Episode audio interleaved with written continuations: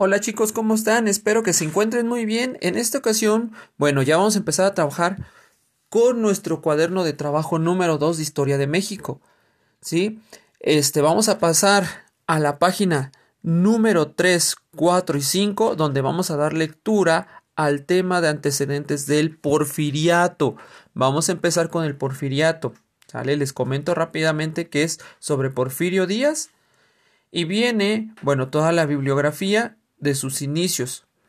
Eh, quiero que le pongan eh, principal importancia y atención a la parte donde viene el plan de Tuxtepec, donde marca la no reelección contra el gobierno de Benito Juárez. Sí, vamos a leer esas páginas 3, 4 y 5. Es una lectura muy cortita y vamos a contestar la actividad de aprendizaje que viene en la página número 6 que te marca Complementa el cuadro con la información que has leído sobre Porfirio Díaz y la época que gobernó.